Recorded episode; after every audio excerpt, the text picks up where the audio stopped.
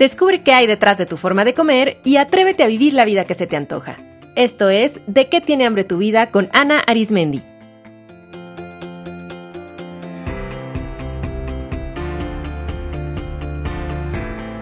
Este es el episodio 209, Agradecer antes de comer.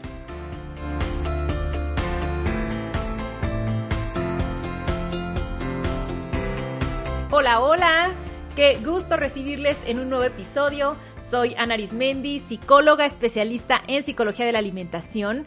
Y esta semana tengo hambre de una infusión de sidra de manzana calientita, de leer una buena novela, de caminar sobre las hojas caídas de los árboles y de una buena plática con amigas. ¿De qué tienen hambre ustedes? Si tienen hambre de vivir su vida al máximo, les invito a mi taller online Diseña la vida que se te antoja, cuyo objetivo es guiarles y brindarles las herramientas para construir un proyecto de vida alineado con sus anhelos más profundos. Este es más que un taller para establecer metas o propósitos, es un proceso para reconectar con su interior y desde esa congruencia proyectar la vida que realmente desean. El próximo grupo inicia el 2 de diciembre y el último del año el 6 de enero. Toda la información para inscribirse está en de qué tiene hambre tu vida.com en la pestaña de cursos o en el link directo en las notas del episodio. Y ya que estamos en época de regalitos, qué mejor que brindar bienestar a nuestras personas queridas. Mis tarjetas terapéuticas de qué tiene hambre tu vida son una herramienta fabulosa para desarrollar la intuición, tomar decisiones, manejar emociones, descubrir qué necesitamos, trabajar con los síntomas del cuerpo y más. Son el regalo perfecto para las personas que están en el proceso de conocerse y reconectar con su interior. Para adquirir las tarjetas simplemente ingresen a de tiene hambre tu vida.com diagonal tarjetas, link directo en las notas del episodio. Bien, pues como esta semana se celebra el Día de Acción de Gracias, aprovecho para hablar de la gratitud, porque agradecer es una de las prácticas que trae más paz a nuestra relación con la comida y que además es muy sencilla de llevar a cabo. En particular, les voy a hablar de dar gracias antes de comer. Esta es una costumbre de varias religiones y culturas que, sin embargo, se ha ido perdiendo con el tiempo y creo que es muy buena idea retomarla. Anteriormente, se tenía mucha más conciencia sobre la bendición de tener comida en la mesa porque requería mucha energía de los seres humanos, pues hacerse de alimentos. Imaginen la época donde había que cazar, donde no había la tecnología suficiente para conservar los alimentos, cuando había largos periodos de sequía o temporales, cuando todo se tenía que hacer desde cero. Imaginen todo el proceso para tener un queso, para tener una mermelada, para poder procesar bien los granos y tener un pan. Entonces, en esos momentos, la gente que vivía todo este esfuerzo por tener alimentos, pues tenía más conciencia sobre el privilegio de tenerlos en la mesa.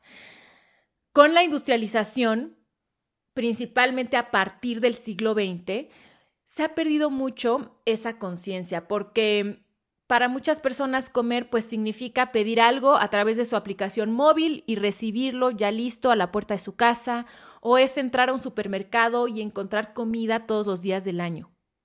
Y aún así, el hambre y la distribución inequitativa de los alimentos sigue siendo una realidad hoy en pleno siglo XXI.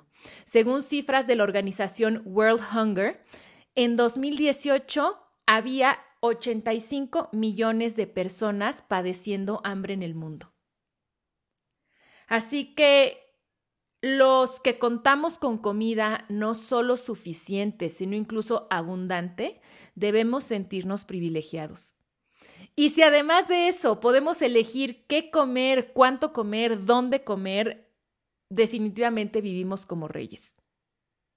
La gratitud nos permite apreciar la fortuna de poder comer, lo cual nos hace valorar y disfrutar mucho más de lo que comemos. Y ahora que digo poder comer, no solamente es tener este acceso a los alimentos, sino también tener un cuerpo que es capaz de procesarlos y disfrutarlos. Hay mucha gente que tiene acceso a la comida, pero por ciertas condiciones de salud no es capaz de disfrutarla o su cuerpo por alguna razón no la aprovecha. Así es que comer es un profundo acto de conexión con la naturaleza, con la gente, con nuestro propio cuerpo y con nuestra historia. ¿Se han puesto a pensar todo lo que tiene que ocurrir para que ustedes tengan comida en su plato? Una semilla tuvo que ser plantada, tuvo que recibir los nutrientes necesarios de una tierra fértil, un agua limpia, un sol radiante para que pudiera crecer. Alguien cuidó y cosechó ese alimento, alguien más lo empacó y se cercioró de que llegara hasta el mercado donde ustedes lo compraron. Alguien más, o quizá ustedes mismas, se han encargado de limpiarlo, almacenarlo y prepararlo. Es todo un proceso donde intervienen manos anónimas, fuerzas de la naturaleza, y es tan complejo o sea, simplemente para recibir un alimento que quizá les parezca muy cotidiano como un plátano, es, son miles de años de evolución de este planeta para que podamos tener un plátano y también un gran esfuerzo para que llegue hasta nosotros.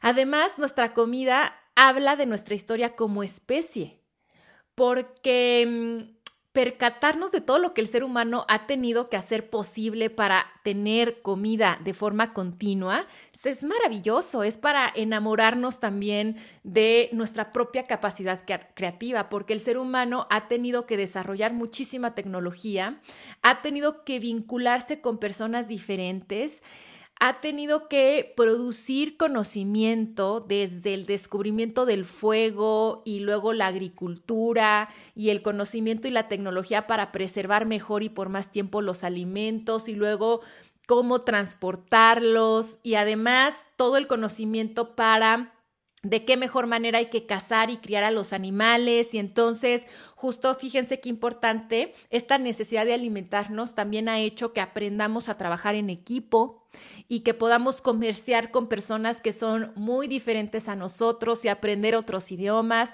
E incluso todo este proceso ha costado vidas para poder descubrir qué productos son comestibles y cuáles no. Y no solamente esto, la comida habla de nuestra historia como especie, sí, y también de nuestra, de nuestra cultura, porque mm, los sabores que preferimos pues tienen que ver con la cultura en la que crecimos, la manera en la que preparamos los alimentos, dónde los compramos, cuánto cuestan, qué tanto acceso tenemos a ciertos alimentos y a qué otros no, qué valor tiene la comida en nuestra vida, todo eso habla de nuestra cultura y además de nuestra historia particular de vida. Porque nuestra manera de comer tiene que ver con la educación que recibimos en casa, con los viajes que hemos hecho, con la gente que hemos conocido, con los conocimientos que hemos adquirido. En ese sentido, cada plato de comida nos vincula con nuestra identidad, con nuestra familia, con nuestra cultura, con nuestra historia como especie y con el planeta Tierra del cual somos parte. Nuestra forma de comer habla de quiénes somos. Así como comes, eres. Así como comes, te sientes. Así como comes, piensas. ¿Qué dice tu forma de comer de ti? Y como si todo esto fuera poco, también, como les decía, comer es un momento de conocer y conectar con nuestro cuerpo y agradecerle, porque gracias a él experimentamos uno de los mayores placeres de esta vida, que es el placer de los sabores, de los olores. Nuestro cuerpo además realiza una serie espectacular de procesos para poder absorber nutrientes, desechar toxinas y residuos. Ustedes han cobrado conciencia que sus alimentos finalmente son sus células, sus neuronas, que se convierten en sus tejidos, sus órganos, sus hormonas, sus neurotransmisores. Lo que comemos y la manera en la que lo hacemos impacta todo el funcionamiento de nuestro cuerpo. Por eso, a mí me gusta recordar que en cada bocado se encuentra todo el universo y que en cada bocado se encuentra todo mi universo particular. Hoy les propongo retomar la práctica de agradecer antes de comer. Háganlo en cada comida y si es un hábito que ya tienen, ahora practíquenlo con mayor intención y conciencia. No hay una forma única ni correcta de dar las gracias. Se puede hacer evocando una divinidad, con una oración particular de su religión o de alguna tradición o de manera totalmente laica. Pueden inventarse ahora mismo la forma de dar gracias. Lo importante es que salga de su corazón y que se sienta cada palabra. Que esas frases les ayuden a estar conscientes del privilegio y la maravilla que es comer. Además de aumentar nuestra conciencia, dar gracias antes de comer también nos trae muchos otros beneficios. Por ejemplo, nos permite hacer una pausa que corta la prisa con la que muchos llegamos a la mesa y que nos lleva a, devorar y a comer rápido y a no disfrutar. Y esta pausa lo que hace biológicamente es que activa la respuesta de relajación, que es el estado ideal para comer con calma y permitir que el cuerpo digiera correctamente. Agradecer nos permite cultivar emociones como amor, conexión, pertenencia, que nos van a ayudar a empezar a desvincular las emociones de miedo o culpa que muchas personas experimentan cuando comen. Entonces, cambia por completo cuando comemos desde el amor que cuando comemos desde el miedo. Cambia por completo nuestra experiencia cuando comemos desde la calma que desde la prisa. Cambia por completo nuestra experiencia cuando comemos desde la conexión que desde la distracción. Entonces, esta primera pausa que hacemos antes incluso de meternos cualquier cosa a la comida puede hacer la gran diferencia para cambiar la actitud ante la cual vamos a comer. Agradecer además nos conecta con el momento presente, dejando fuera la ansiedad por el futuro y haciendo posible que disfrutemos más los alimentos, porque solo si nos conectamos con el aquí y el ahora, podemos percibir los colores, las formas, los aromas, las temperaturas, los sonidos, las texturas, el peso y los sabores. Bajar el ritmo aumenta nuestra capacidad de experimentar placer y nos permite percibir mejor nuestro punto de saciedad. Y esto es un punto clave para alimentarnos de una manera más intuitiva porque solamente si yo estoy atenta a qué ocurre en mi cuerpo cuando como, puedo percibir la saciedad y así parar de comer justamente ofreciéndole a mi cuerpo lo que necesita y quedándome con una verdadera satisfacción. La gratitud además nos hace sentir plenos, suficientes, que nada nos falta. Y eso es importante porque nos conecta con la abundancia. Y ese es el mejor antídoto contra la constante sensación de vacío interior que lleva a mucha gente a comer de más con urgencia o con agresividad. Iniciar las comidas con una actitud de agradecimiento también fomenta relaciones más significativas y amables entre los comensales. Tristemente, para mucha gente, la hora de la comida representa un momento de estrés social, porque es cuando papá y mamá se pelean cuando entre los familiares se externan quejas, reclamos o regaños, o es un momento en el que se sigue trabajando porque entre los compañeros de trabajo se continúa hablando de los pendientes, de las cosas por resolver, o si comemos solo con nosotros mismos, muchas veces seguimos también trabajando frente a la computadora. Así es que agradecer nos ayuda a abrir un espacio de relajación, de cordialidad y de amabilidad. Se ha estudiado que la gratitud es una gran herramienta para fomentar relaciones más cercanas y más significativas y hacerlo a la hora de la mesa puede ser muy importante porque en el caso de muchas familias ese es el único momento que tienen en el día todos juntos. Y qué tristeza que se empiece a relacionar el momento de la comida con un momento de conflicto, mientras que debería de ser un momento de goce, disfrute y celebración porque por fin estamos juntos los que más nos queremos. Para cerrar este episodio, les quiero compartir algunas formas de dar gracias que provienen de diferentes tradiciones, algunas que he recopilado de alumnas, de pacientes y de amigos. Quizá alguna de ellas resuene con ustedes y decidan practicarla. Oración budista para antes de comer. Agradecemos esta comida a todos los seres que han ayudado a traerla a nuestra mesa. Responderemos este honor ayudando siempre a aquellos que lo necesiten con sabiduría y compasión. Bendición Navajo. Agradecemos a las plantas y animales que han dado su ser para que podamos disfrutar de esta comida juntos. Agradecemos a la familia y los amigos que han venido a compartir. Bendición del maestro Zen Thich Nhat Hanh. En esta comida observo la totalidad del universo sosteniendo mi existencia. Oración hindú para antes de comer. Amada Madre Naturaleza, estás aquí en nuestra mesa en forma de comida.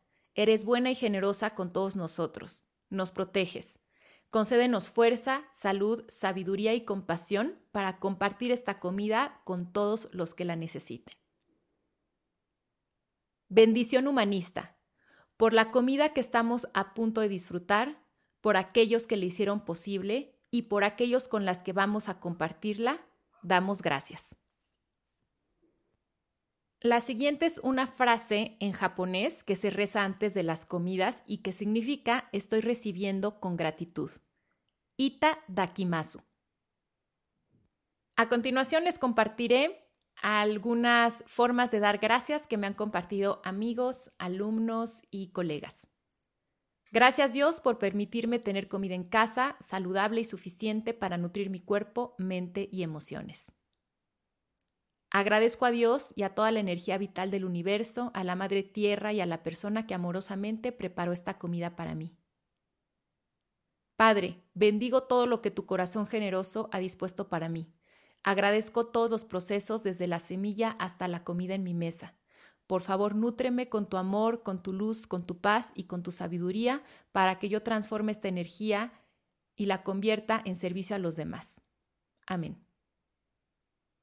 Gracias Señor por estos alimentos. Bendice las manos que lo prepararon y lo hicieron llegar a mi mesa. Que alimenten mi cuerpo, mi espíritu y mi intuición. Que reciban calor los que tienen frío y comida los que tienen hambre. Amén. Agradezco el esfuerzo de la naturaleza y de cada persona que ha estado involucrada en este proceso.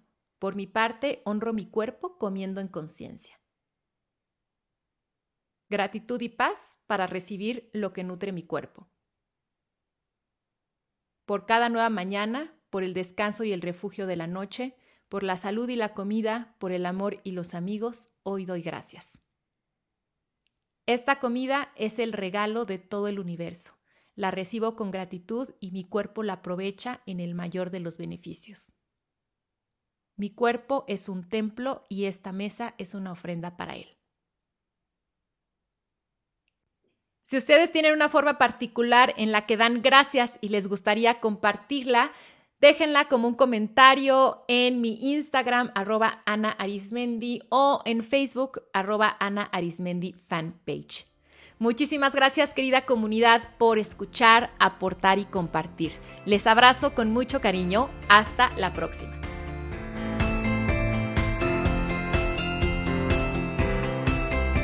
Esto fue De qué tiene hambre tu vida con Ana Arismendi. Para más información visita www.dequetienehambretuvida.com.